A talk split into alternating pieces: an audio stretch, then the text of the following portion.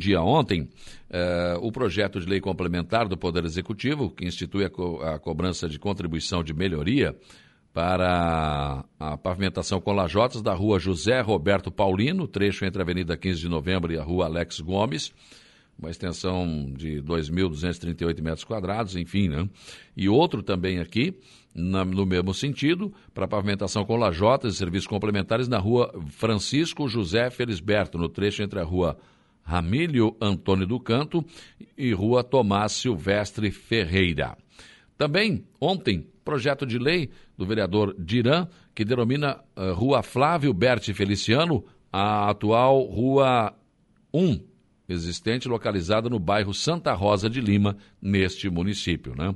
Então, é, aliás, na abertura do campeonato, né, o Diran já estava lá no domingo com esta placa que seria colocada, então foi aprovado ontem. Projeto de lei do vereador Diego Pires, visando denominação de ruas do loteamento Barra, eh, lá de, de Barra Velha. E, e, foram várias ruas que foram colocados nomes ontem eh, nesse, nesse projeto de lei do vereador Diego Pires.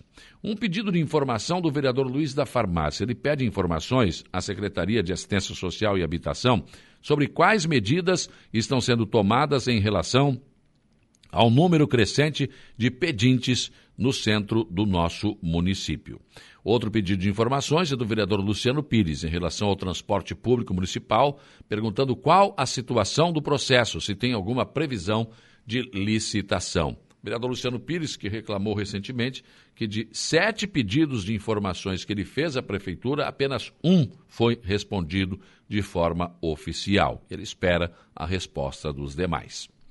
Depois, os vereadores também trabalharam sobre várias indicações. O vereador Luciano Pires pediu pavimentação asfáltica ou calçamento com lajotas na rua João Jovelino Pires, no bairro Morro dos Conventos. Vereadora Helena Périco pediu um estudo técnico visando a implantação de lombada física, quebra-molas ou redutor de velocidade na rua Oníria da Silva do Canto, até a balsa no Morro dos Conventos.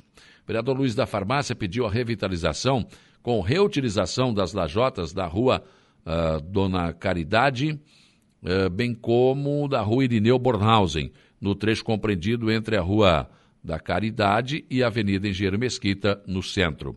O vereador Diego Pires pediu que o executivo estude a criação de subprefeituras na região das Areias e do distrito de Ercílio Luz.